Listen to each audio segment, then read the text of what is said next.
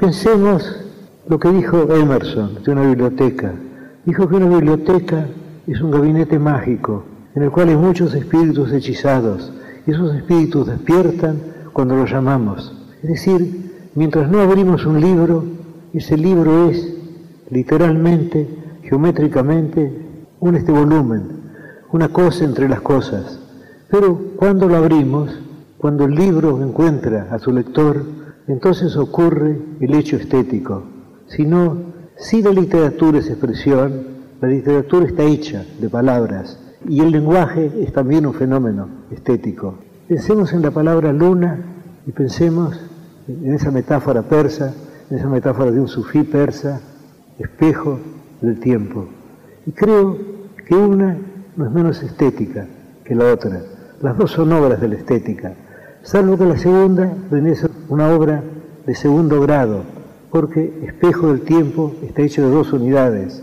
Y luna nos da, quizá aún más eficazmente, la palabra, el concepto de la luna.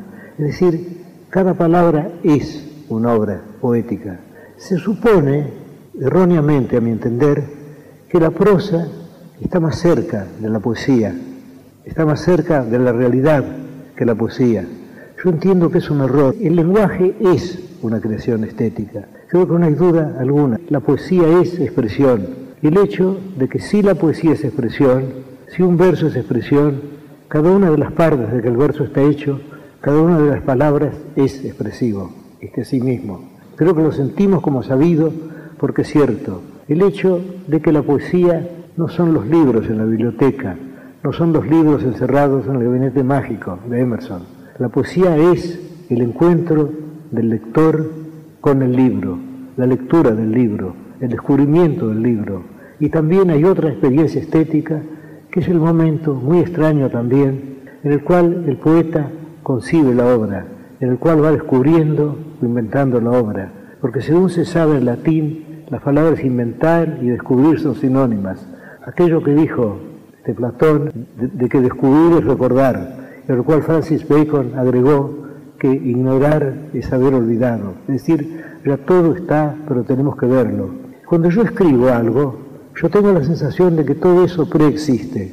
Yo parto de un concepto general, yo sé más o menos el principio y el fin, y luego voy descubriendo las partes intermedias, pero no tengo la sensación de inventarlas, no tengo la sensación de que dependen de mi arbitrio, las cosas son así, son así pero están escondidas y mi deber de poeta es encontrarlas. Porque poesía es leer, es escribir y es compartir lo escrito y lo leído. Poesía 1110. Un espacio para pensar y compartir el acto poético en todas sus formas. La poesía de todas las cosas. Soy Diego Recalde y voy a leerte un poema que le escribí a mi hija. Se llama Te quiero. Te quiero como Hopper la quiere a Eleven. Te quiero como el príncipe la quiere a Rapunzel. Te quiero como Sorg lo quiere a vos. Te quiero como el rey Tritón a la sirenita Ariel. Te quiero como cara de papa a los marcianitos. Te quiero como la escuela lo quiere a Samba. Te quiero como el real y el ganso adoptivo, agregalo a Shifu, lo quieren a Kung Fu Panda. Te quiero como papá Marlin lo quiere a Nemo. Por eso mi amor viene con sobreprotección. No tengo que sufrir cuando te veo nadar sola. Ojalá que este poema me deje una lección. Camino de la estación William se dio cuenta de que había olvidado comprar algo para los críos. El olvido le causó gran malestar.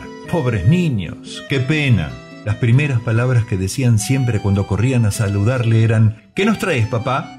Y él no llevaba nada. Tendría que comprarles unos dulces en la estación, pero eso era lo que había hecho los cuatro sábados anteriores y la última vez sus caras habían sido lo suficientemente expresivas al ver aparecer las mismas cajas que de costumbre. Paddy había dicho, a mí ya me diste una con cinta roja. Y el comentario de Johnny fue, y a mí siempre me toca rosa, odio el color rosa. Pero, ¿qué podía hacer William? El asunto no era fácil.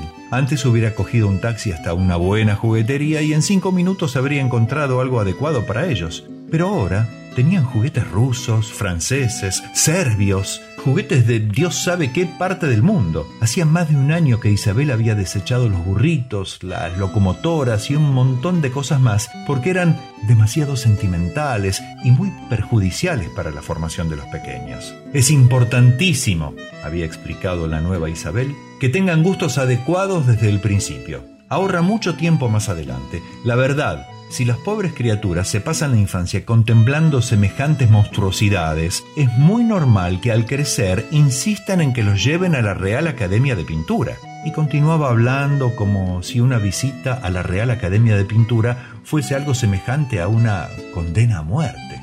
Bueno, no estoy muy seguro, dijo William lentamente. Cuando yo tenía su edad, me iba a la cama abrazado a una toalla con un nudo en la punta. Fragmento del cuento Matrimonio a la moda de Catherine Mansfield. Hola, buenas noches, soy Vincent Amadeus y hoy vamos a presentar con la actriz y locutora Maga Kwan la segunda entrega de esta saga titulada Terence a secas. Gracias.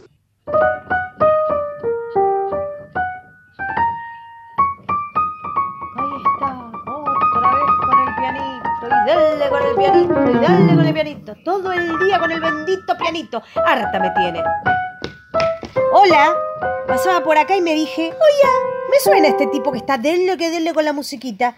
¿Es el mismo que me dijo que quería pasar conmigo el resto de sus días? Ay, ¿O es un zombie que se cree el Ay, Beethoven de. Villalugano? ¿Sabés lo que significa interrumpir a un creador, Estefanía? ¿Y vos sabés lo que significa que Camilo dejó de cantar? ¿Qué? Te estoy preguntando si te suena raro que el pájaro no esté cantando hasta ahora. ¿Qué pájaro? ¿Qué pájaro va a ser? Canigia. Camilo, el único pajarito que tenemos. Ay, ¿puedo terminar de componer esta sonata? Escuchá cómo suena, mira, mira. El que sonó es Camilo, Terence. Sonó, chau, espichó, se murió. ¿Cómo se murió? Y no sé, capaz que no pudo soportar más escuchar el ruido que haces con ese piano del orto. Ah, no, no, no, estás tocando mis fibras, mis fibras más íntimas con ese insulto, ¿eh? Pará. Pero haceme el favor, un año entero con la cantinela de tenemos que tener una animalita, tenemos que tener una animalita. ¿Y ahora? Ahora, eh, ahora te jodería que siga intentando sacar el adagio número 9, opus 4 de Beethoven, ¿puede ser? Yo sé lo que pasa. ¿Qué pasa? ¿Qué pasa? Estaba celoso de Camilo, ¿no? ¿Perdón? Sí, porque Camilo cantaba bien, afinaba como los dioses y vos estás un año para sacar una melodía medianamente afinada. Ah, bueno, me lo decís vos que casi fumas toscanos por la oreja, dale. ¿Lo vamos a enterrar o no lo vamos a enterrar? Pero para, ¿se entierran los pájaros? ¿Vos me estás cargando? ¿Qué lo querés embalsamar ahora? A ver, para, ¿sale caro? ¿El qué? Eh, embalsamar a Camilo. Dios mío. Eso para demostrarte que eso de que estoy celoso son tus fantasías, nada más. ¿Me pegaste un cachetazo? No, tenías un mosquito en la nariz. Nunca habíamos llegado tan lejos. Sí, es verdad. No pasamos nunca de la laguna de Chascomús para vacaciones. Mi sueño es llegar algún día a Mar del Plata. Algún puto día a Mar del Plata, Ay, mirá, Terence. mirá, mirá, se me va a hinchar toda la cara. Justo que a la tarde tengo una reunión con un concertista del Colón, Epifanio Rubinstein.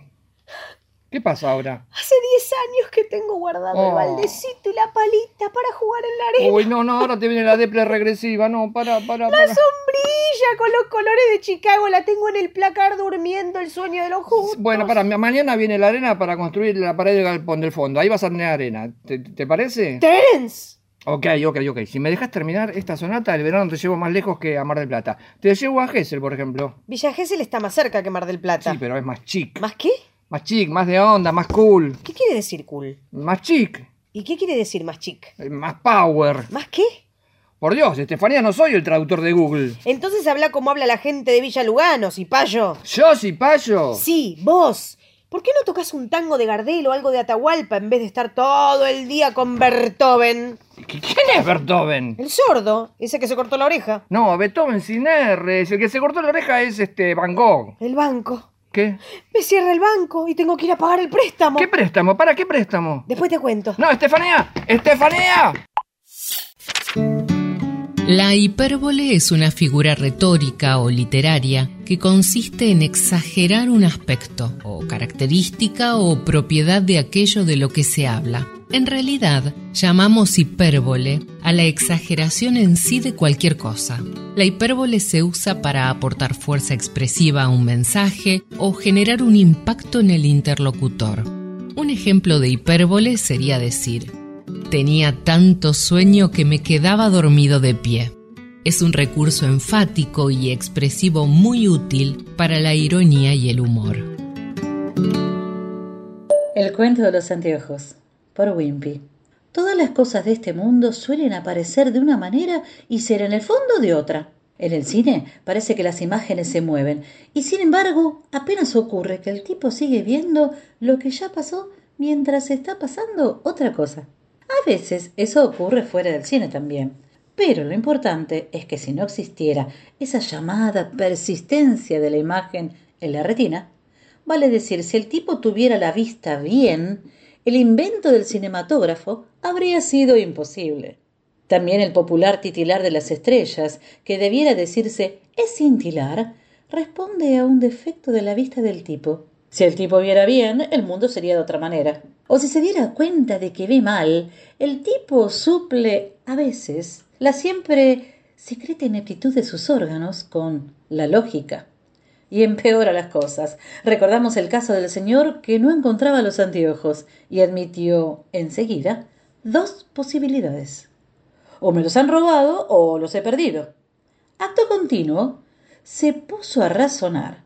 Pero con mis anteojos como mis anteojos ejerciendo un valor que pudiese haberle hecho concebir al ladrón la esperanza de venderlos, tengo que llegar a la conclusión de que el que me robó los anteojos me los robó para usarlos él.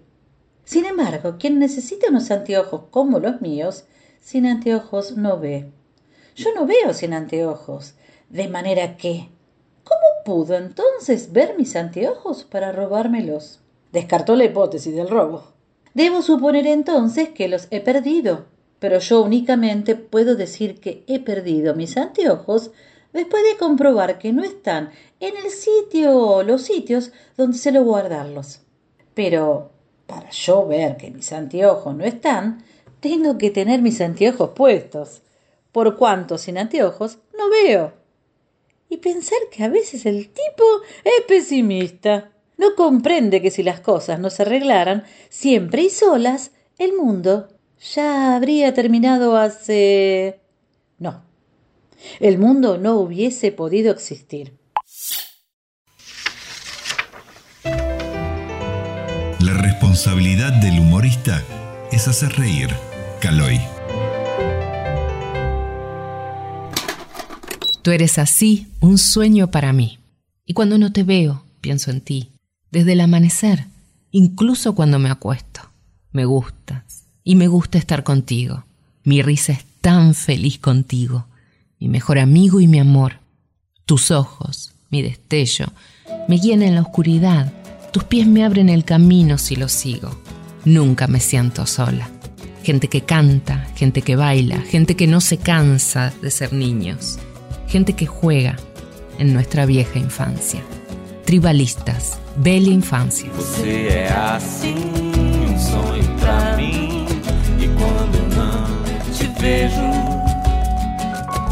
penso em você desde o amanhecer até quando eu me deito. Eu gosto de você e gosto de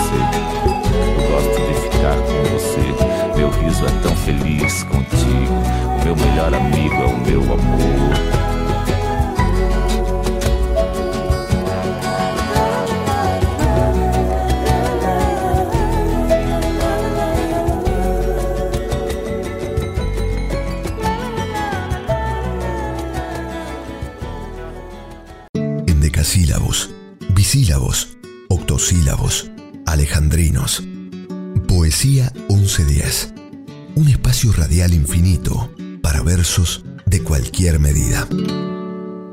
Mi nombre es Oscar Cacho Lemos y soy el conductor del programa Talento con Té de Tango que emite todos los sábados de 17 a 19 la FM 92.7, nuestra querida 2x4, la radio de tango de Buenos Aires para todo el mundo. Para esta ocasión elegí leerles un poema del Chino Barbieri que forma parte del libro Desde el nido de un gorrión.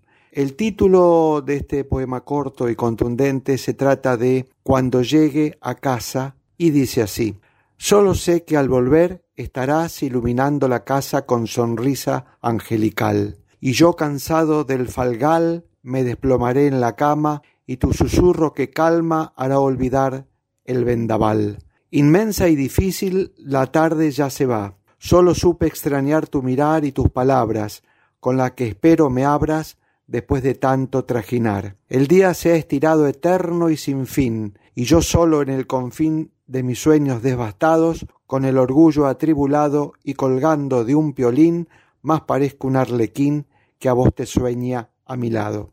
Han pasado tantos años, pero siempre estás ahí, desde mi propia raíz hasta la luna de mis sueños, los más grandes y pequeños, los que ni me animo a decir, los que me hiciste sentir que no son míos, sino nuestros. Solo sé que allí estarás, y mi mufa esperarás, aguantándote el sueño, para hacerme sentir el dueño del amor de la mujer, la que espera mi volver, la que sueña con mis sueños. Chino Barbieri. Un enamorado busca a la mujer amada durante largos años. Enfrenta toda clase de adversidades. Participa en guerras y viajes caprichosos impuestos por sus enemigos. Cuando consigue hallar a la dama choca contra la oposición cerril de su familia. Vencidas estas obstinaciones, es la propia dama la que se resiste a corresponderlo. El enamorado consigue salvar este último y decisivo escollo apelando a todas sus artes de seducción. Ella lo ama bajo la luz de las estrellas, pero al amanecer lo abandona. El hombre busca la muerte y la encuentra después de innumerables aventuras. La historia ocupa 70 folios, pero puede resumirse en una sola frase. El deseo alcanzado es la muerte. El deseo alcanzado. Fragmento del capítulo 107 de Cartas Marcadas de Alejandro Dolina. Soneto de amor total. Vinicius G. Moraes. Te amo tanto, mi amor. No cante el humano corazón con más verdad. Te amo como amigo y como amante, en una siempre diversa realidad. Te amo a fin de un calmo amor prestante y te amo así, presente en la nostalgia. Te amo, en fin, con gran libertad dentro de la eternidad y a cada instante. Te amo como un animal, simplemente, de un amor sin misterio y sin virtud, con un deseo macizo y permanente. Y de amarte así, mucho y seguido, es que un día en tu cuerpo de repente he de morir de amar más de lo que pude. Amo-te tanto, meu amor, não cante o humano coração com mais verdade. Amo-te como amigo, como amante, numa sempre diversa realidade. Amo-te a fim de um calmo amor prestante, e te amo além presente na saudade. Amo-te, enfim, com grande liberdade, dentro da eternidade e a cada instante. Amo-te como um bicho, simplesmente, de um amor sem mistério e sem virtude, como um desejo maciço e permanente. E de te amar assim muito e a miúde, é que um dia em teu corpo te repente é de morrer de amar mais do que pude. Vinícius de Moraes. Una obra se considera dramática cuando su forma de ser contada interpela al lector a partir de la sensibilidad. Suelen tener como tema central el amor y explorar sus consecuencias trágicas. Vivir es un todo primoroso, el hecho de existir, de haber nacido, de vernos en el mundo acontecido, es un algo, sin parar, maravilloso.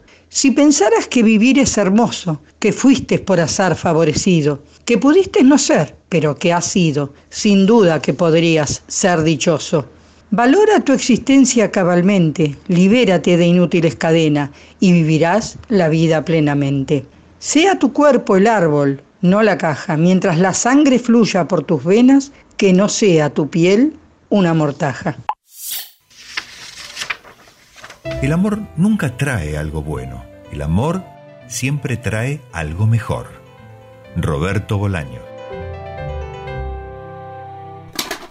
Desde las sombras no vi las sombras y no vi luz. No voy a llorar. Si nadie me acompaña, no voy a dejar ni un camino sin andar, aunque sea el fin del amor. Yo he visto el fin del disfraz. Yo quiero el fin del dolor. Pero no hay fin. Siempre hay más. Yo tuve el fin y era más.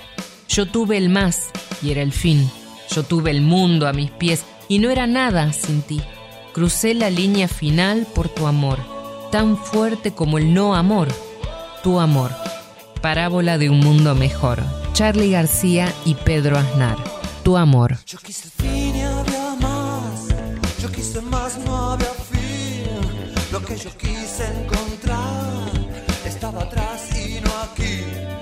Desde las sombras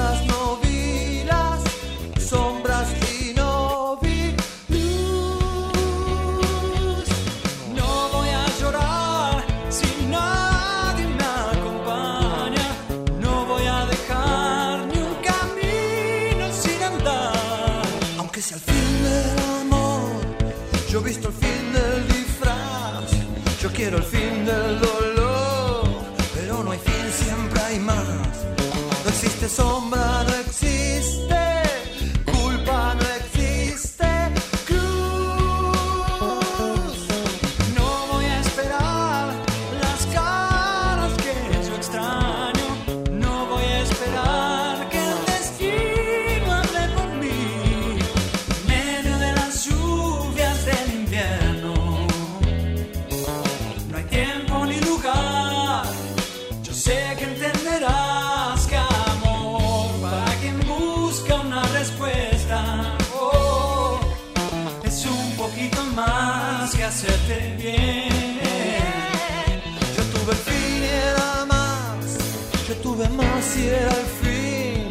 Yo tuve el mundo a mis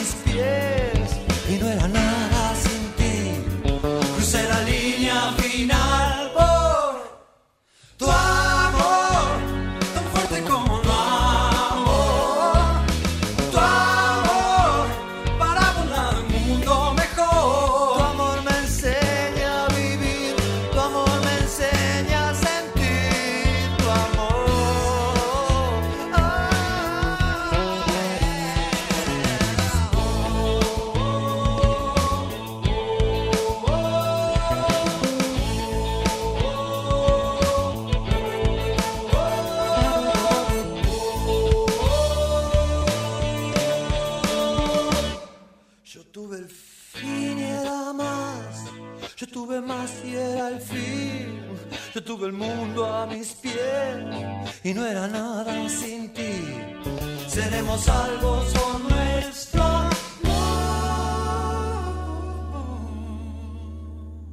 Elegías, odas, sátiras, cuentos, novelas, poemas, cantares, dramas. Poesía 1110. Les habla Fernando del Priore, es un gusto para mí poder compartir con ustedes un momento de poesía con la obra de Raimundo Rosales. Los artistas están agazapados como un tigre al acecho, como un cóndor canyengue que baila sobre las galerías más hondas y embriagadas. Son apenas el eco de lo que algunos imaginan, los dibujos de un loco con la música de cuatro grillos en rojo desvarío. Son la mentira buena entre los dientes, acaso la mejor mentira imaginada entre los dientes. El mundo se derrumba o sobrevive, y mientras tanto ellos riegan los escombros, cavan las trincheras o las fosas y construyen pantomimas en cartones de nube para trampear o reinventarle otros finales a esta trama. La cafetería La Perla, ubicada en la intersección de las avenidas Rivadavia y Jujuy, fue el punto de encuentro de artistas de diferentes disciplinas. Desde Borges en los años 20, asistiendo a las tertulias de Macedonio Fernández, a las que también asistían Jules Solar, Raúl Escalabrini Ortiz, Leopoldo Marechal, entre otros escritores, artistas plásticos y pensadores que forjaron una buena parte de nuestras artes, fascinados por los fervorosos debates sobre filosofía y metafísica que se generaban en sus mesas. Años más tarde, Julio Cortázar asistía al lugar luego de salir del colegio, y fue allí donde escribió algunos de sus primeros cuentos. En la década del 60, La Perla se convirtió en la cuna del rock argentino. Dice la leyenda que en sus baños unos jóvenes Lito Nevia y el recordado Tanguito compusieron la balsa, pieza esencial de la canción argentina. Todos los considerados pioneros del rock nacional tuvieron su paso por el establecimiento, dejando miles de historias, algunas de estas plasmadas en cuentos, poesías y canciones. Fue tan importante la Perla del Once como lugar de referencia para nuestra cultura que en 1994 fue declarado sitio de interés cultural de la ciudad autónoma de Buenos Aires. Mi nombre es Miguel Guerrero, voy a recitar Es mentira de Joaquín Sabina. Es mentira que sepa lo que quiero, es mentira que cante por cantar, es mentira que sea mejor torero con todos los de verdad. Es mentira que no tenga ambiciones, es mentira que crezca mi nariz, es mentira que escribo las canciones de amor pensando en ti. Te digo que es mentira que fui ladrón de bancos, es mentira que no lo vuelvo a hacer, es mentira que nos quisimos tanto, parece que fue ayer. Te juro que es mentira, los reyes son los padres, es mentira que ha muerto el rock and roll, es mentira que sepan a vinagre los besos sin amor. En algunos momentos pareciera que el rock tiene la clave para allanar los problemas que nos aquejan, pero en general todo se ha envilecido por los artistas con deseo de enriquecerse y figurar. El ego se ha impuesto sobre el talento. Los músicos de rock que hacen música estúpida se llenan de dinero, mientras que los poetas y artistas valiosos llevan una vida bastante dura. Luis Alberto Spinetta. Jorge Oscar Bach, de Jorge Luis Borges, La joven noche.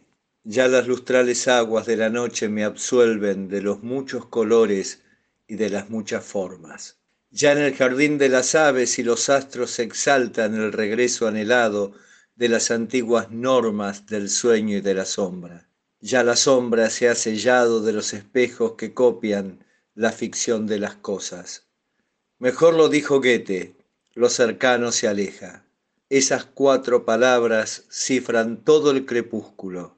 En el jardín las rosas dejan de ser las rosas y quieren ser la rosa. Camina sola, fuma un cigarrillo atrás del otro. Camina con la frente en alto. El rock las 24 horas, pero los viernes baila cumbia. Lleva su mochila a todos lados y un cúter en la mano por si algún gil se quiere zarpar. Toma Fernet y birra del kiosquito. Esta vida no es para los hígados débiles. Este amor no es espejismo. Ella en mi mar es el mensaje dentro de una botella. Camina sola, Damián Kilik, el Freud de la villa. Animarse. Uno sabe, porque saber sabe que hay que moverse, que hay que matar la rutina, que hay que salir a otras calles, visitar otros cielos, nadar otros ríos. Sin embargo, se deja caer, se deja encerrar y se encuentra como siempre en la misma calle, bajo el mismo cielo y frente al mismo río que nunca se animó a nadar. Soy Alejandro Laurenza. Mi web es www.laurenza.com.ar. Sos el as del Club París. As, lo tuyo no es el rock. Cierran los bares por donde van tu breto guay, tus ojos grises. Yo no soy de aconsejar, pero estás jodiendo al personal. Debiste poner en río ese restaurante que te quitó el sueño, el sueño. Pero, ¿cabe todo lo tuyo en una maldita valija de líder dealer sin foreno? Sos el as del Club París, sos la joya del lugar.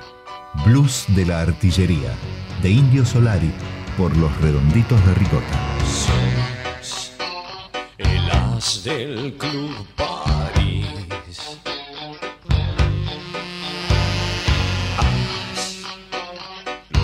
Tuyo no es el rock, rock, rock, rock. Cierran los bares por donde van. Tu breto y tus ojos grises. Yo no soy de aconsejar.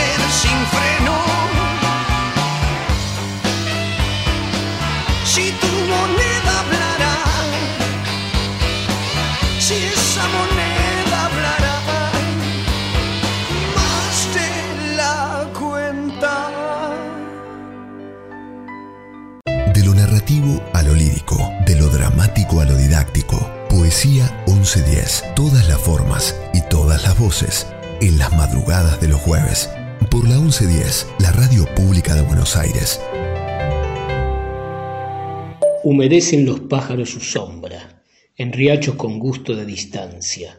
Apresuran su tiempo y se estremecen los verdes corazones de las plantas. Ha marchado entre abrojos y entre arenas un cansancio de tierra desmayada. Hay olores calientes ascendiendo por los muslos, los pechos y las caras. Y una muchacha de cabellos sueltos, ojos frescos, rubor y ropa clara, acaricia otra voz mientras descubre un horizonte nuevo en sus enaguas. Este poema se llama Octubre y el autor es Carlos Gorostiza, del libro de guerras y de amores, poemas entre 1939 y 1944. Soy Daniel Pedersini, colaborando con los poemas.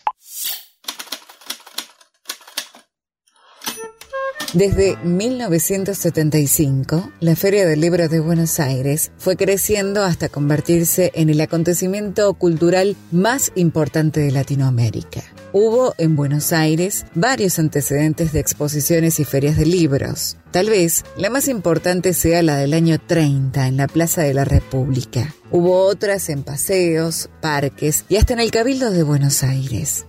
En el año 1971, la Sociedad Argentina de Escritores, SADE, comenzó un plan que tenía como premisa la difusión del libro. Así, se organizaron 35 ferias del libro en las calles, parques y plazas de Buenos Aires y en algunas ciudades del interior. Todas estas ferias callejeras eran algo más que lugares de ventas de libros. Se levantaban tablados donde se leían poemas. Se hacía ballet, música, representaciones teatrales, todo tipo de manifestaciones culturales, mientras en las bibliotecas públicas municipales se dictaban conferencias como extensión de estas exposiciones.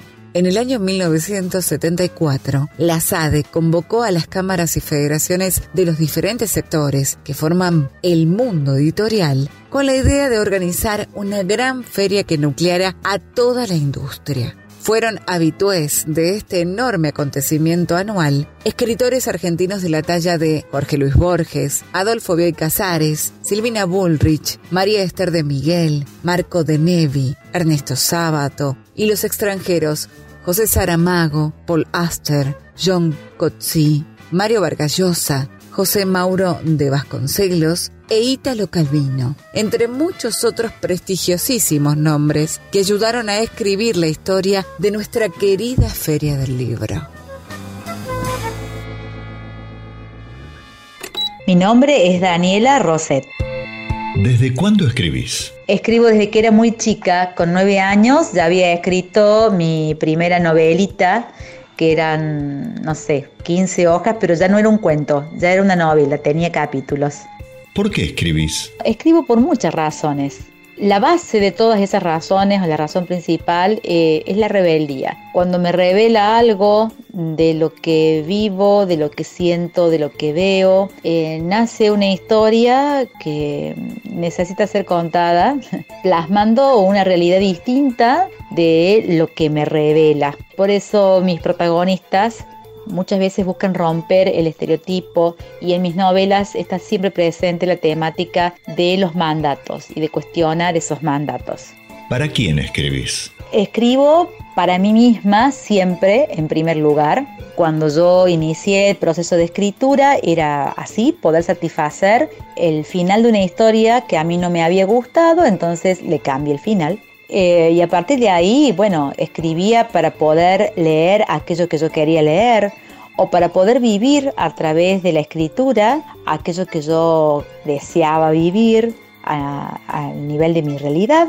Eh, y actualmente, si bien hay un público lector, eh, y eso por supuesto que siempre está muy bueno, pero a la primera persona a quien tiene que satisfacer la escritura sigo siendo yo, a quien tiene que entusiasmarle eso que está escrito es a mí. Y dentro del público lector eh, tengo la, fortuna de tener un público muy amplio, tengo alumnos, alumnas que me leen, eh, son adolescentes, también tengo gente joven, tengo un público más adulto, tengo hombres, mujeres, Así que la historia, el para quién, es para quien desee eh, leer algo distinto. Y desee también disfrutar de una lectura que le, le deje una, una pica de, de- pensar algunas cosas, de poder mirarse, de, de poder descubrirse, de poder cuestionarse o, o replantear o revisar aquello que he vivido a la luz de lo que escribo, aunque mis novelas no tengan una moraleja, pero mueve un poco a eso. ¿Qué es la poesía para vos? Eh, es mi océano, es mi hábitat, es mi, mi mundo, mi espacio, el aire que respiro. He crecido rodeada de literatura, ya sea por la literatura que mi madre me leía cuando era muy chiquita y que fue la que me inició en esta pasión, eh, ya sea por la que uno va produciendo. La literatura es, eh, está en el día a día. Yo me levanto pensando en los personajes, me acuesto pensando en los personajes y en el medio, bueno, están todas las historias que uno va leyendo y que uno empieza a dudar si eso uno lo leyó o realmente pasó. Así que literatura y yo sí somos una sola cosa. ¿Dónde encontrás poesía aparte de en un poema? Bueno, creo que la vida tiene mucha materia prima para la literatura, de ahí nos nutrimos los autores, aunque la historia sea muy fabulosa, muy fantasiosa. La literatura puede estar eh, en un paisaje, en una puesta de sol, puede estar en un grupo de chicos que están jugando, puede estar en un diálogo profundo con un amigo. Todo es materia para un poema, todo es materia para una novela, todo es materia para un cuento, todo es literatura, si uno lo quiere tomar así.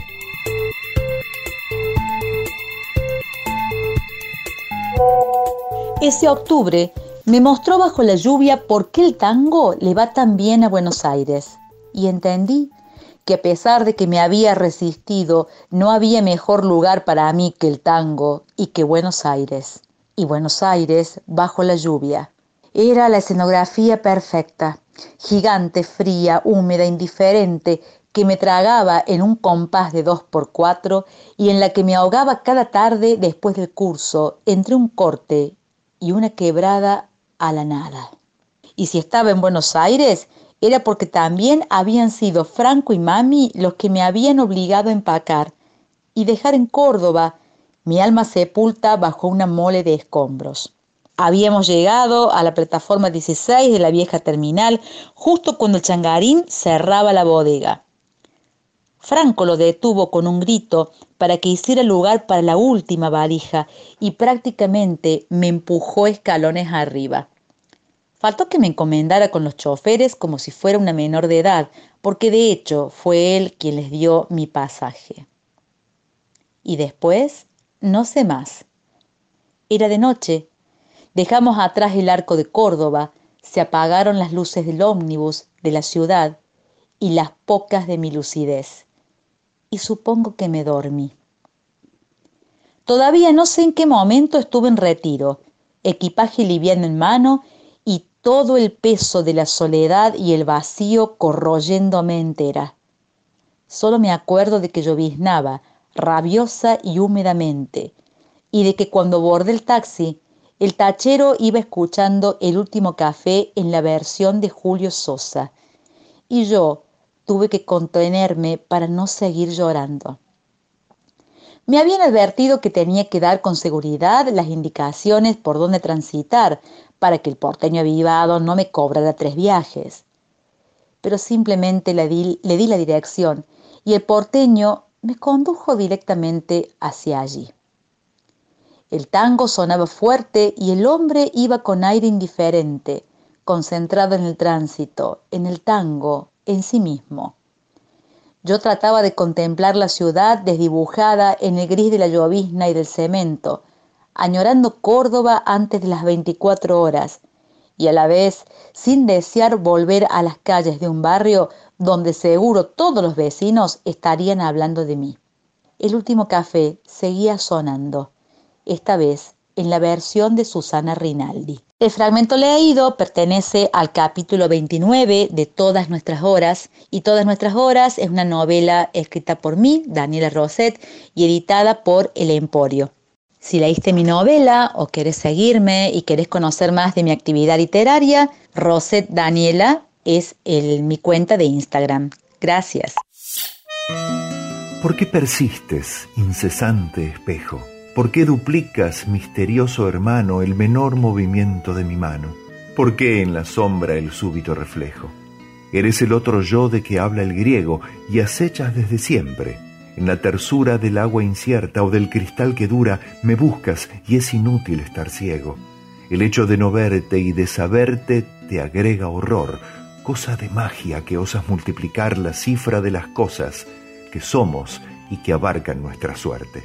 Cuando esté muerto, copiarás a otro y luego a otro, a otro, a otro, a otro.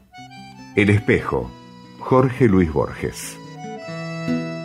Las causas, de Jorge Luis Borges. Los ponientes y las generaciones, los días y ninguno fue el primero. La frescura del agua en la garganta de Adán, el ordenado paraíso. El ojo descifrando la tiniebla, el amor de los lobos en el alba, la palabra, el exámetro, el espejo, la torre de Babel y la soberbia, la luna que miraban los caldeos, las arenas innúmeras del Ganges, Chuanzú y la mariposa que lo sueña, las manzanas de oro de las islas, los pasos del errante laberinto, el infinito lienzo de Penélope, el tiempo circular de los estoicos, la moneda en la boca del que ha muerto, el peso de la espada en la balanza, cada gota de agua en la clepsidra, las águilas, los fastos, las legiones, César en la mañana de Farsalia, la sombra de las cruces en la tierra, el ajedrez y el álgebra del persa, los rastros de las largas migraciones, la conquista de reinos por la espada, la brújula incesante, el mar abierto, el eco del reloj en la memoria, el rey ajusticiado por el hacha, el polvo incalculable que fue ejércitos, la voz del ruiseñor en Dinamarca, la escrupulosa línea del calígrafo, el rostro del suicida en el espejo, el naipe del taur, el oro ávido, las formas de la nube en el desierto, cada arabesco del calidoscopio, cada remordimiento, cada lágrima, se precisaron todas esas cosas para que nuestras manos se encontraran. Este poema, que delata la profundidad simbólica de Jorge Luis Borges, forma parte del libro Historia de las Noches. Más allá de su belleza literaria, creo que la hondura de los últimos dos versos no revela otra cosa sino al mismísimo Borges y a la intimidad que acompaña a quienes lo leemos. Me llamo Lilia Ditarelli y esta poesía llegó a mí como un obsequio de mi esposo. Sus palabras emocionaron y conmovieron mi espíritu, ya que me enfrentaron al devenir infinito de sucesos que el tiempo azarosamente entretejió para que nuestras historias se encontraran y nos permitieran comenzar un camino que escribimos juntos hace 25 años. Bellísima composición de un autor para el que no alcanzan los calificativos ni las palabras, una sucesión sin fin de pincelazos temporales que se conjugan en la pintura universal y eterna del más poderoso de los sentimientos, el amor. No exageres el culto de la verdad. No hay hombre que al cabo de un día no haya mentido con razón muchas veces. Jorge Luis Borges. Angie, Angie. ¿Cuándo desaparecerán esas nubes? Angie, Angie. ¿Hacia dónde nos llevará de aquí? Sin amor en nuestras almas y sin dinero en nuestros abrigos. No puedes decir que estamos satisfechos. Pero Angie, Angie, no puedes decir que nunca lo intentamos. Angie, eres hermosa. ¿Pero no es hora de decir adiós? Angie, aún te amo. ¿Recuerdas todas esas noches que lloramos? Todos los sueños que tuvimos tan cerca parecen haberse hecho humo. Angie, The Rolling Stones.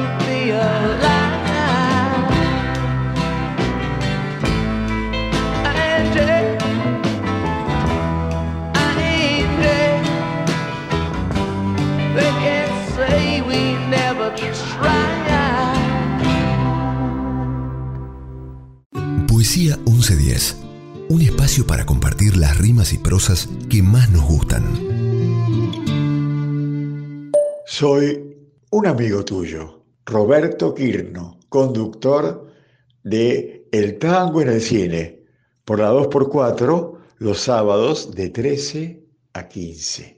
Quiero compartir de Neruda en Poemas del Alma cuando pienso en ti. Cuando pienso en ti, todo es pequeño. Me adueño de tus sueños y soy feliz. Me aquejo a la vida aun cuando te tengo, sin darme cuenta que te tengo aquí. Aguas que tus tiernos labios dejan salir. El cielo resplandece, mi cuerpo se enaltece, porque te quiero así. Entre sábanas rosadas que me dicen que mereces cada una de las cosas que tengo para ti. Mis labios desesperan por uno de tus besos, y aunque el amor es más que eso, no lo dejo de sentir. Me conformo con verte brillar en el cielo a través del lucero que me cuida a mí. Ricardo Eliezer, Neftalí Reyes Vaso Alto, más conocido como Pablo Neruda, tenía una manía un tanto especial a la hora de escribir, el color de tinta que usaba. Porque el gran poeta chileno no usaba un color habitual, no era negro ni de azul. Sus textos los redactaba a mano con tinta verde. En sus años de diplomático en Madrid, cuando faltaba tinta verde, Neruda dejaba de escribir y no volvía a hacerlo sino hasta recibir nuevamente este insumo. Fue una costumbre que mantuvo durante toda su vida y ha hecho a sus manuscritos perfectamente identificables. Para la 1110 soy Edgardo Tabasco y del libro de las preguntas de Pablo Neruda voy a recitar el poema 68. ¿Y qué palpitaba en la noche? ¿Eran planetas o herraduras? ¿Debo escoger esta mañana entre el mar desnudo y el cielo? ¿Y por qué el cielo está vestido tan temprano con sus neblinas? ¿Qué me esperaba en la isla negra? ¿La verdad verde o el decoro? En el mar tormentoso de Chile vive el rosado congrio, gigante anguila de nevada carne. Y en las ollas chilenas, en la costa, nació el caldillo grávido y suculento, provechoso. Ya solo es necesario dejar en el manjar caer la crema y a la mesa lleguen recién casados los sabores del mar y de la tierra, para que en ese plato tú conozcas el cielo. Pablo Neruda, Oda al Caldillo del Congrio. Algunas amistades son eternas. Pablo Neruda. Algunas veces encuentras en la vida una amistad especial. Ese alguien que al entrar en tu vida la cambia por completo. Ese alguien que te hace reír sin cesar. Ese alguien que te hace creer que en el mundo existen realmente cosas buenas. Ese alguien que te convence de que hay una puerta lista para que tú la abras. Esa es una amistad eterna. Cuando estás triste y el mundo parece oscuro y vacío, esa amistad levanta eterna tu ánimo. y hace que ese mundo oscuro y vacío de repente parezca brillante y pleno. Tu amistad eterna te ayuda en los momentos difíciles, tristes y de gran confusión. Si te alejas, tu amistad eterna te sigue. Si pierdes el camino, tu amistad eterna te guía y te alegra. Tu amistad eterna te lleva de la mano y te dice que todo va a salir bien. Si tú encuentras tal amistad, te sientes feliz y lleno de gozo porque no tienes nada de qué preocuparte. Tienes una amistad para toda la vida, ya que una amistad eterna no tiene fin. Neruda escribió estos versos con el fin de hacernos ver cómo la amistad nos ayuda a seguir adelante, a ilusionarnos con el día a día y a compartir y hacernos ver la esperanza de un mundo mejor. La timidez es una condición ajena al corazón, una categoría, una dimensión que desemboca en la soledad. Pablo Neruda. Dicen que primero hay que saber sufrir para después amar, para después partir. Dicen que en su destino inconstante solo el gaucho vive errante donde la suerte lo lleva. Perdón, vida de mi vida, perdón si es que te he faltado. Por mí saldría el sol todos los días, por mí no existirían heridas. Voy a tratar de mostrar mi mejor estabilidad, pero dudo de mi virtud en el equilibrio. Dicen que para escribir es indispensable sufrir. Tantas veces, de Andrés Calamaro, por Mon Laferte y Andrés Calamaro.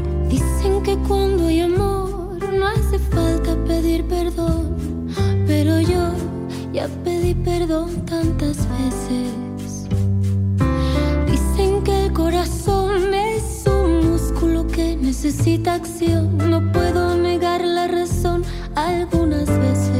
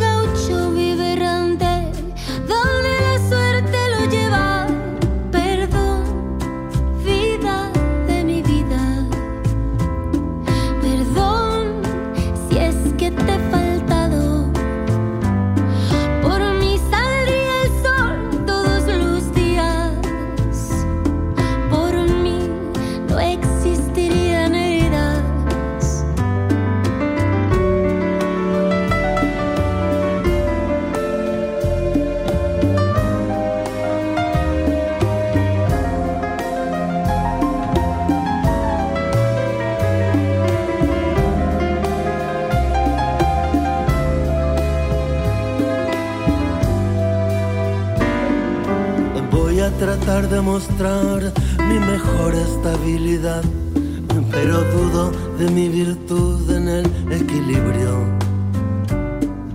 Dicen que para escribir es indispensable sufrir y no puedo quitarle razón a tantos poetas. Algunos se encierran solos por 40 años. Los daños son las tintas de su lapicero. Puedo evitar la suerte, como no puedo evitar vivir. Prefiero sonreír todo lo que pueda. Perdón, vida de mi vida. Perdón si es que te he faltado.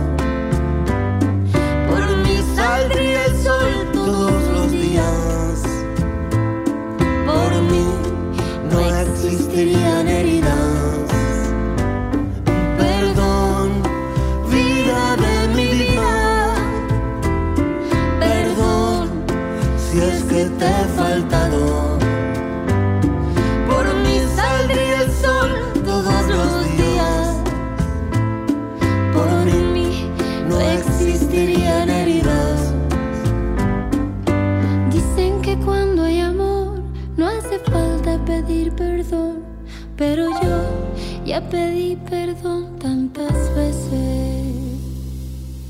Poesía 1110. Metáforas, símiles, ironías, paradojas, todas las formas no convencionales de transformar la palabra en las madrugadas de los jueves, acá en la 1110. Hola, ¿cómo estás? Soy Silvana Mato y vamos a compartir una poesía de Alejandra Pizarnik que se llama La enamorada, que espero que te guste. Esta lúgubre manía de vivir, esta recógnita humorada de vivir, te arrastra Alejandra, no lo niegues. Hoy te miraste en el espejo y te fuiste triste. Estabas sola. La luz rugía, el aire cantaba, pero tu amado no volvió.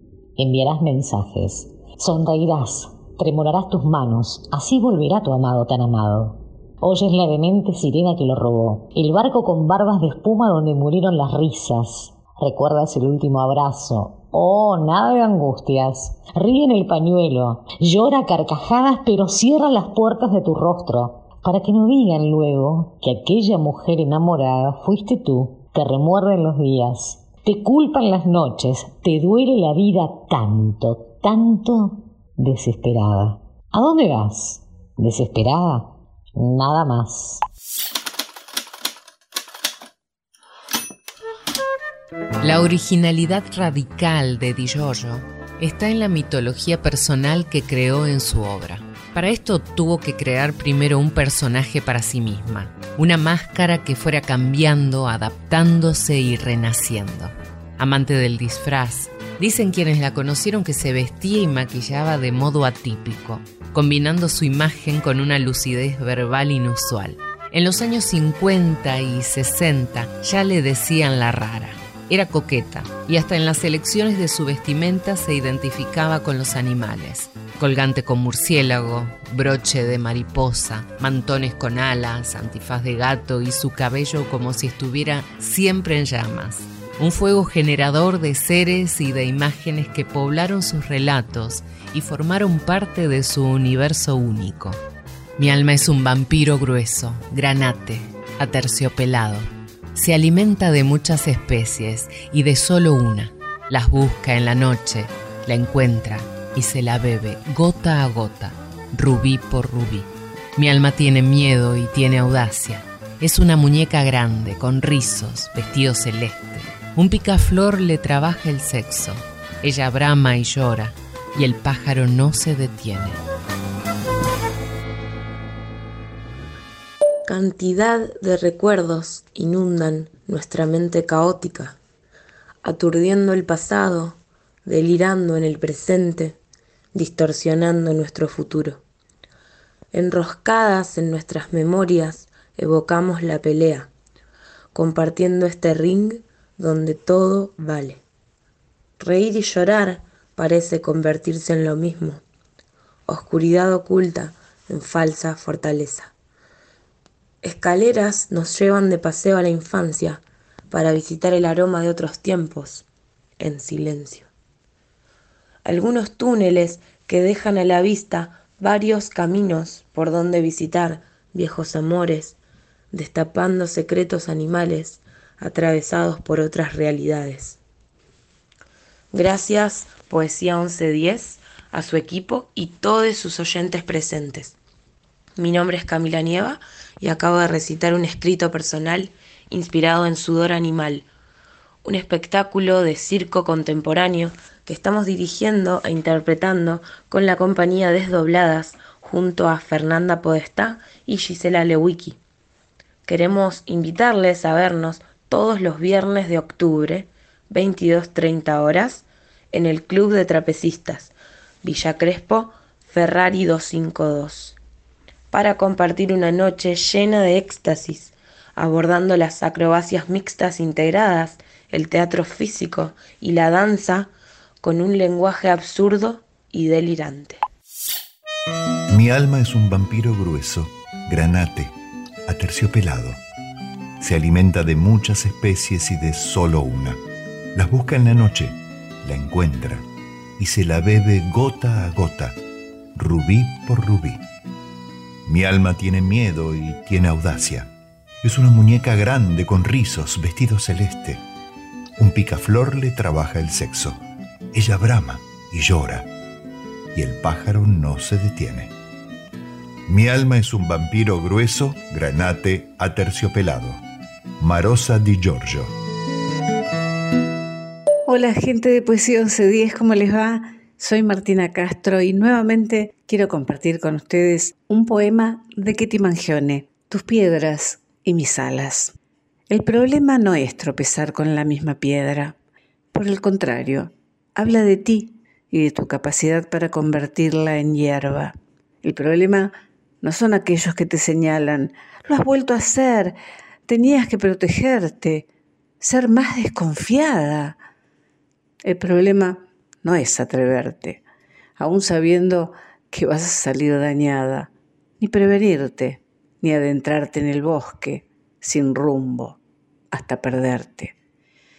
El problema no eres tú, ni tu locura, ni tu pasión, ni tu intensidad brutal, tampoco tu forma visceral y descarnada.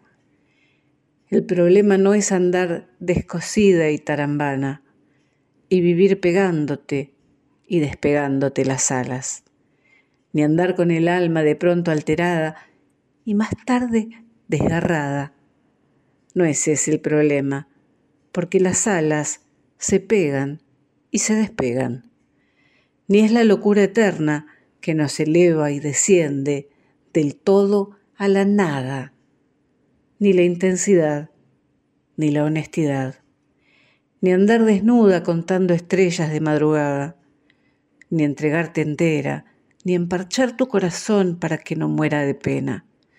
El problema es los que no se animan y juegan con tu falsa valentía, la usan, la estiran, se suben a tu desmesura para luego dejarte vacía.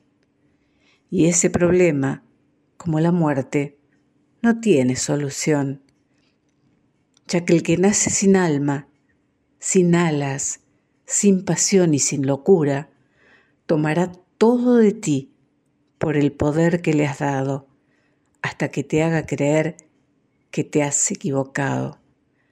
Es entonces cuando debes caminar de espaldas hasta que sientas que te han vuelto a crecer las alas. Se ha dicho que el poeta es el gran terapeuta. En ese sentido, el quehacer poético implicaría exorcizar, conjurar y además reparar. Escribir un poema es reparar la herida fundamental, la desgarradura, porque todos estamos heridos. Alejandra Pizarnik. Hola, buenas noches. Soy Carlos de Liniers y quiero compartir un poema de Marosa Di Giorgio eh, en la voz de la misma autora en una grabación rescatada. El poema se titula Para cazar insectos y aderezarlos. Bueno, espero que les guste. Gracias. Para cazar insectos y aderezarlos, mi abuela era especial. Les mantenía la vida por mayor deleite y mayor asombro de los clientes o convidados. A la noche íbamos a las mesitas del jardín con platitos y saleros en torno estaban los rosales, las rosas únicas, inmóviles y nevadas. Se oía el rum rum de los insectos debidamente atados y mareados. Clientes llegaban como escondiéndose. Algunos pedían luciérnagas, que era lo más caro, aquellas luces.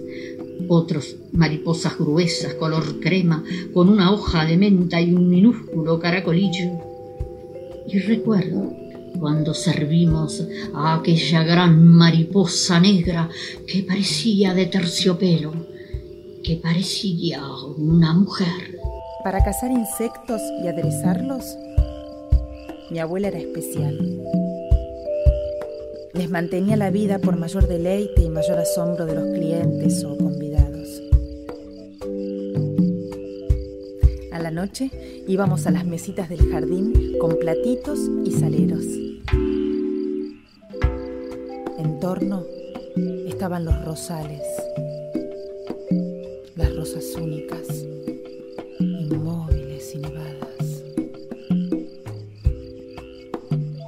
Se oía el run run de los insectos debidamente atados y mareados. Los clientes llegaban como escondiéndose. Algunos pedían luciérnagas, que era lo más caro. Ay, aquellas luces. Otros, mariposas gruesas, color crema, con una hoja de menta y un minúsculo caracolillo.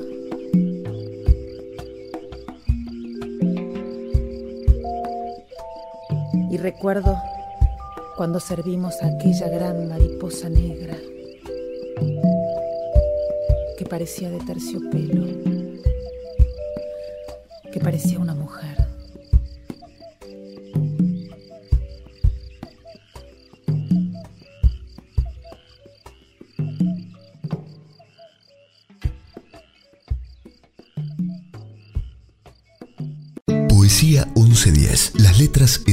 sus formas posibles e imposibles por la 1110. La radio de la ciudad de Buenos Aires.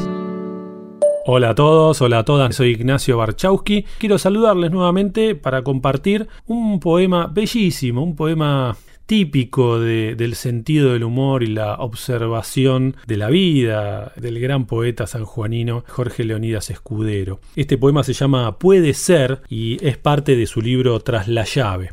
Aquí vamos. Puede ser. Cucaracha patitas hacia arriba, para andar lo último en el aire. Las movía y después no. Alternativamente intentaba en vano salvarse, pero ya había visto otros casos y todas morían. Hasta quedar tiesa por envenenamiento y me dije, este asunto es más serio de lo que parece. ¿Por qué se despiden así, con las patitas hacia arriba? Entonces pensé, ¿no será que llegaron desde algún más allá y cuando se están muriendo intentan trepar cielo, volver a su lejanísimo país originario? Yo no era nadie, no tenía nombre ni rostro. Al atravesar agosto yo era nada. Mis pasos no hacían ningún ruido. Nada escuchaba que yo estaba allá. A nada molestaba yo. En lo bajo de los torrentes croaban las ranas vivientes, adiestradas en las cosas de agosto, cosas de muerte. Queda el aburrimiento. Nada puede sorprender más que el aburrimiento. Uno cree cada vez haber alcanzado el fondo, pero no es verdad. En el fondo del aburrimiento hay una fuente de aburrimiento siempre nuevo. Uno puede vivir de aburrimiento. Es porque no me previnieron que yo viviría. De haber sabido que un día tendría una historia, la hubiera elegido. Hubiera vivido con más cuidado a fin de hacerla bella y verdadera, como para gustarme. Tres fragmentos del libro La vida tranquila, de Marguerite Duras. La rutina no debe interferir, no debemos dejar que la misteriosa rutina nos invada. Buscar el detalle que pueda modificar la rutina, un accidente, un accidente al pasar que pueda transformar la cotidianeidad en un hecho singular, extraordinario, en un acontecimiento a rememorar. De eso se trata. Simplemente de eso, de buscar hechos significativos que puedan romper el círculo de la cotidianeidad. Lo que hay que buscar es el asombro.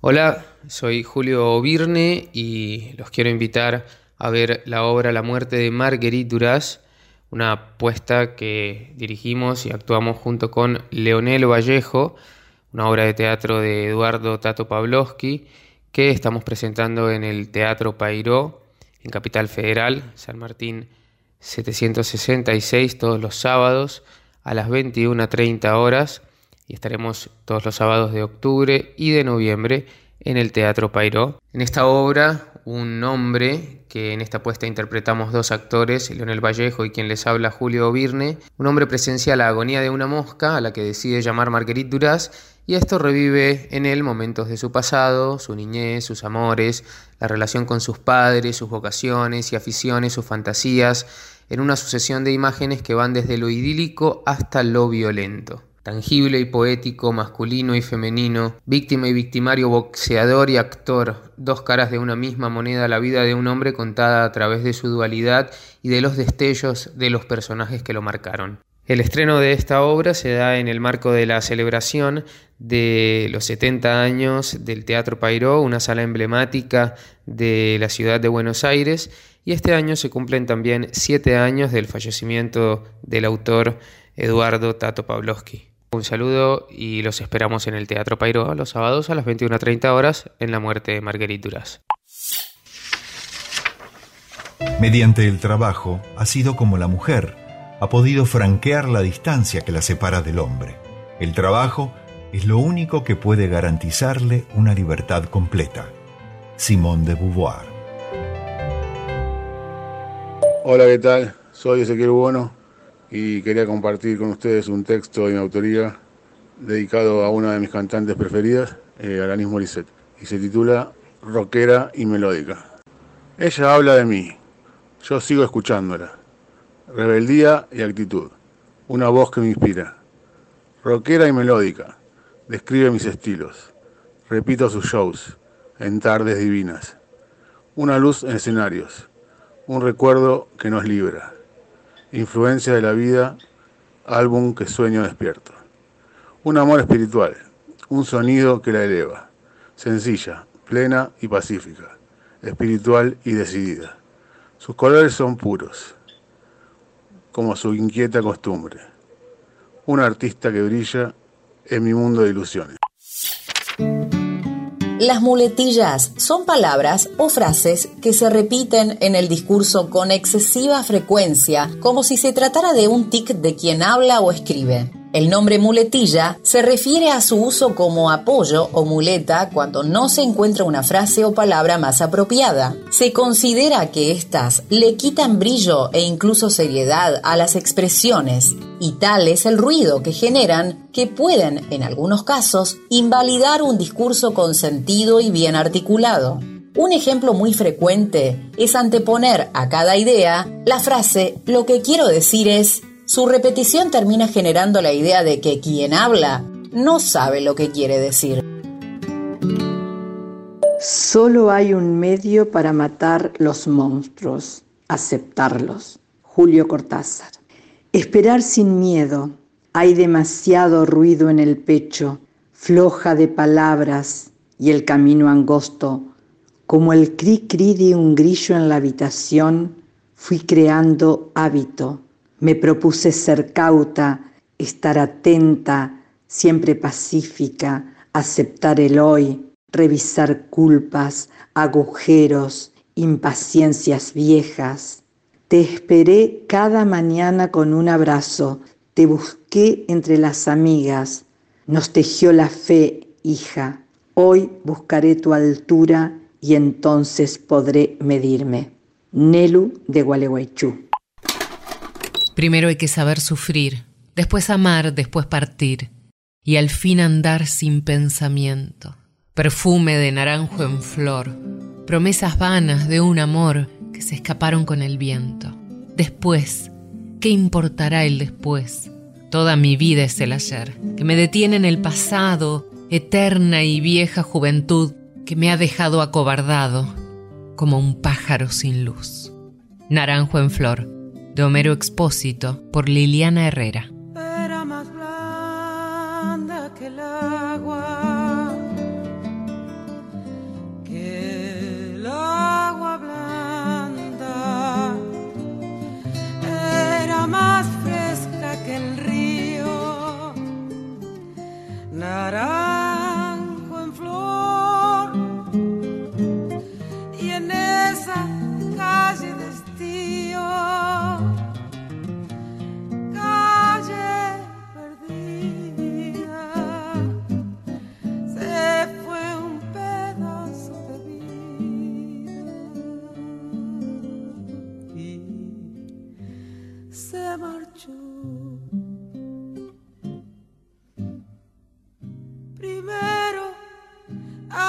Saber sufrir, después amar, después partir y al fin andar sin pensamiento. Perfume de naranjo en flor, promesas vanas de un amor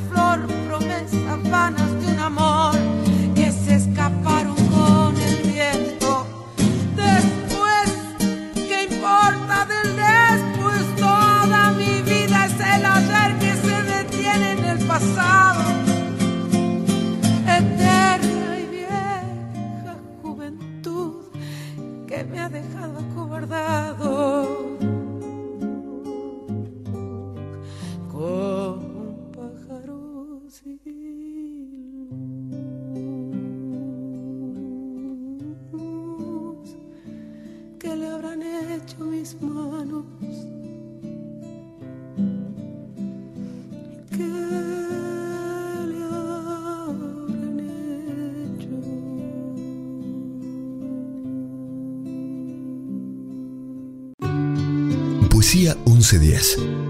Versos sanadores, provocadores, amables, reveladores. Poesía 1110. Un viaje a través de las rimas y las prosas. En la noche de los jueves. Acá, en la 1110. Hola, soy Néstor Rodríguez, integro el programa Cada Buenos Aires, que se transmite los domingos a las 10 de la mañana en la 2x4. Y quería compartir con ustedes un poema que dice así. Un recuerdo puede tener mejillas y canciones y bálsamos, ser una fantasía que de pronto se vuelve vientre o pueblo, o quizá una lluvia verde, tras la ventana compartida o una plaza de sol con puños en el aire. Un recuerdo sólidamente fundado fatalmente se acaba si no se lo renueva. Es decir, es tan frágil que dura para siempre, porque al cumplirse el plazo los rescatan los viejos reflectores del insomnio. Bueno, tampoco es como fundar un estilo, sino más bien como fundar una doctrina. Un recuerdo amorosamente fundado nos limpia los pulmones, nos aviva la sangre, nos sacude el otoño, nos renueva la piel, y a veces convoca lo mejor que tenemos, el trocito de hazaña que nos toca cumplir. Y es claro, un recuerdo puede ser un escándalo, que a veces nos recorre como un sol de franqueza, como una luz de savia, como un poco de magia, como una palma de todos los días, que de repente se transforma en única. Pensando lo mejor, quizá no sea como fundar una doctrina, sino más bien como fundar un sueño. Fundación del Recuerdo, Mario Benedetti. En el paraíso terrenal, en el día luminoso en que las flores fueron creadas y antes de que Eva fuese tentada por la serpiente, el maligno espíritu se acercó a la más linda rosa nueva en el momento en que ella tendía a la caricia del celeste sol la roja virginidad de sus labios. Eres bella. Lo soy, dijo la rosa. Bella y feliz, prosiguió el diablo. Tienes el color, la gracia y el aroma, pero... pero... no eres útil. ¿No miras esos altos árboles llenos de bellotas? Esos, a más de ser frondosos, dan alimento a muchedumbres de seres animados que se detienen bajo sus ramas. Rosa, ser bella es poco. La rosa entonces, tentada como después lo sería la mujer, deseó la utilidad, de tal modo que hubo palidez en su púrpura. Pasó el buen Dios después del alba siguiente. Padre, dijo aquella princesa floral, temblando en su perfumada belleza. ¿Queréis hacerme útil? Sea, hija mía, contestó el señor sonriendo. Y así vio el mundo la primera col. El nacimiento de la col, de Rubén Darío. Noción de exilio.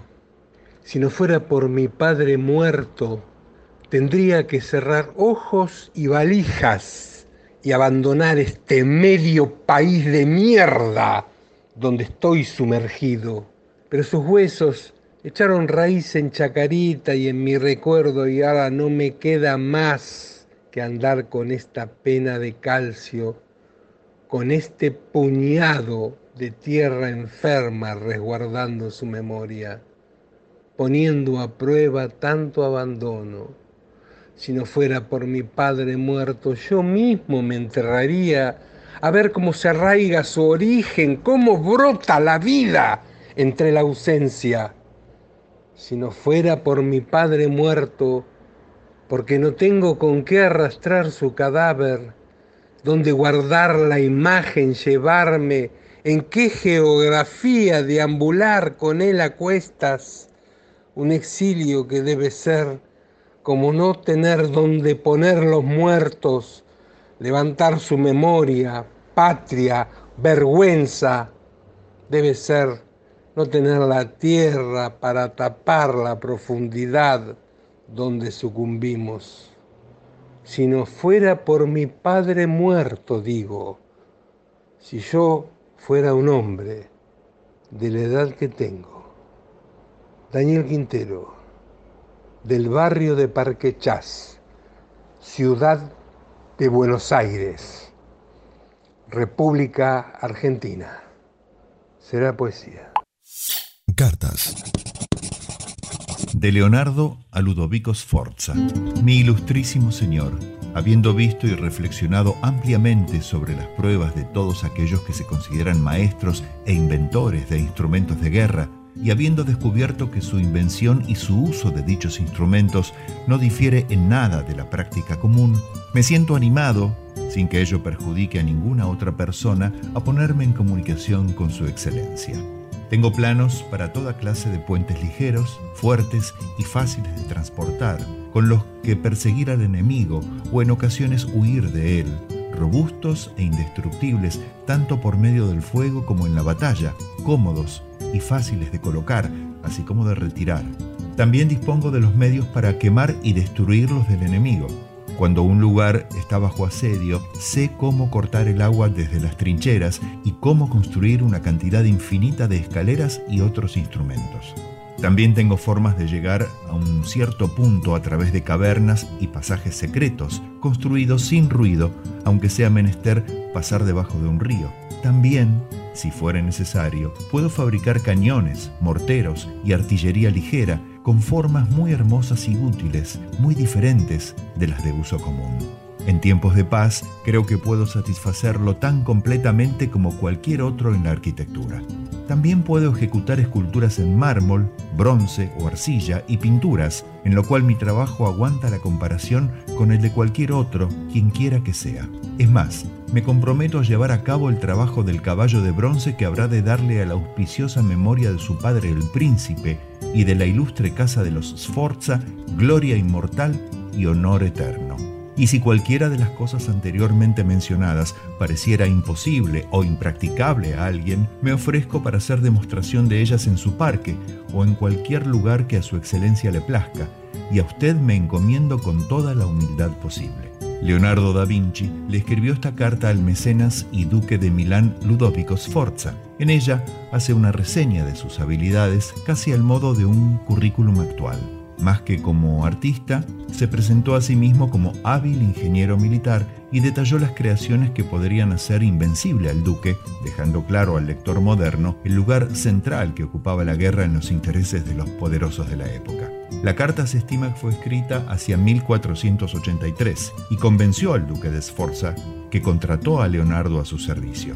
Para él, diseñaría fiestas y espectáculos con decoraciones suntuosas. Se dedicó a crear obras de arte que le valdrían el título del Apeles Florentino, un reconocimiento solo reservado para los grandes pintores.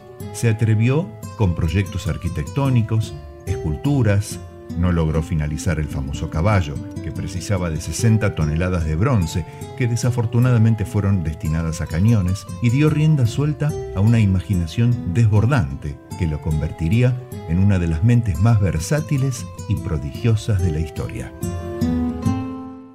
Casita Blanca. Autor Camilo Torres. Voz Jenny Aldazora. Bello terruño de blanco marfil. Pequeña construcción incrustada en la montaña verde de mis amores. Ventanas de madera vieja milenaria.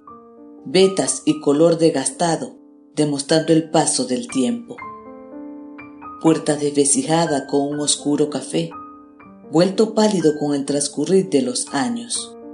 Rechinido que anuncia al visitante llegado, recibido por el sonido agro y áspero, da la bienvenida cogiéndolo en buena ley. Acogedor lugar humilde con un olor de esencia floral, embriagante al sentido del olfato, estremeciendo la mente del receptor. Energía totalmente pura, baño de bienestar total y calidez calma de los ojos ante tal cuadro de sencillez, de belleza, de tiempo. Jardín florido plantado por la mano del amante, rosas, jazmines, girasoles, petunias, claveles y orquídeas. Hacen parte del conjunto armonioso y espléndido del paisaje colorido, llegando a la vista del incauto estructura erigida en la colina del triunfo, imponente desde todos los puntos cardinales, fortaleza de humildad perdurando por los siglos, como un bastión de amor y de victoria sobre todas las desavenencias. Agradecimientos especiales a Consuelo Ramírez por la invitación al programa Poesía 1110 desde Argentina les invitamos a suscribirse en nuestro canal de YouTube Rincón Poético. También pueden encontrarnos en las redes sociales como Rincón Poético 7 en Instagram y Rincón Poético, nuestra página de Facebook.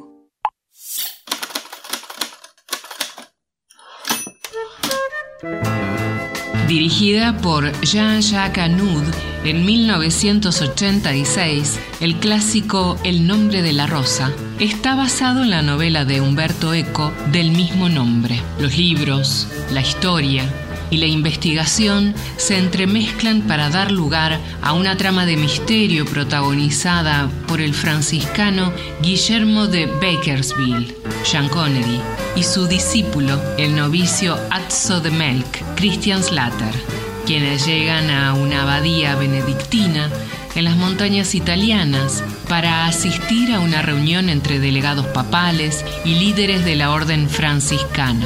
Una serie de asesinatos inesperados darán un giro a la trama y convertirán la historia en un film de detectives, con una imponente biblioteca como escenario clave. Nunca nos veremos pero sé de sus ojos y ella de mi alma. Escribo los versos pensándola y ella los lee seguramente imaginando otra cara. Nunca nos veremos, pero sabe ella de mi condición de poeta ecléctico y yo de la libertad que predica encerrada en su cuarto porque es fácil teñir de colores solo con palabras, sin enseñar las heridas, sin mostrar las hilachas. Imaginando, de Javier Florentín. Te compadeces, te burlas. No deberías mirarme. No deberías mirarme de esa manera. Si una mirada tuya me atraviesa, si una mirada tuya pudiera deshacerme. No deberías mirarme. No deberías mirarme de esa manera.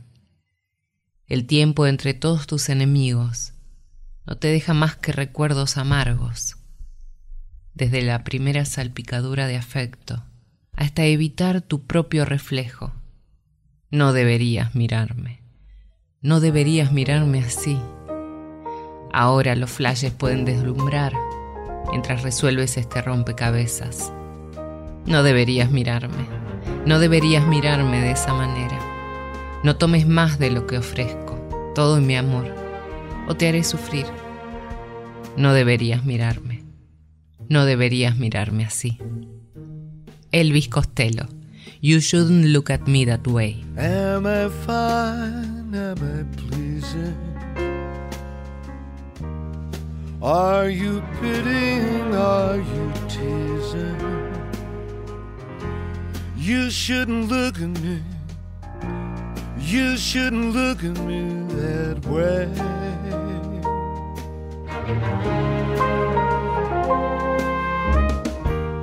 Should a glance from you just shoot through me? If a glimpse of you could undo me, you shouldn't look at me. You shouldn't look at me that way.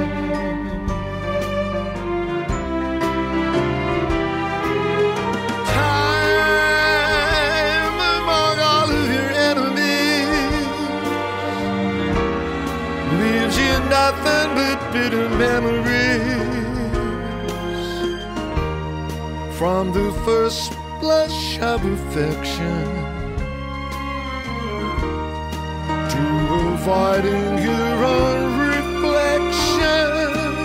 You shouldn't look at me.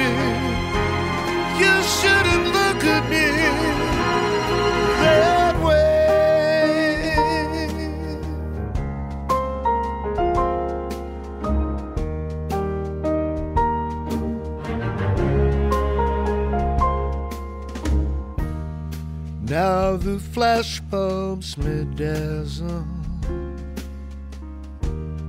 while you're figuring out this puzzle. You shouldn't look at me. You shouldn't look at me that way.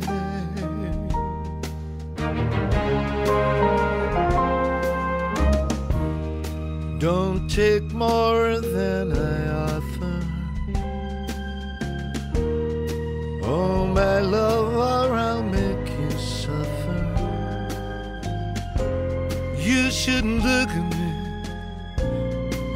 shouldn't look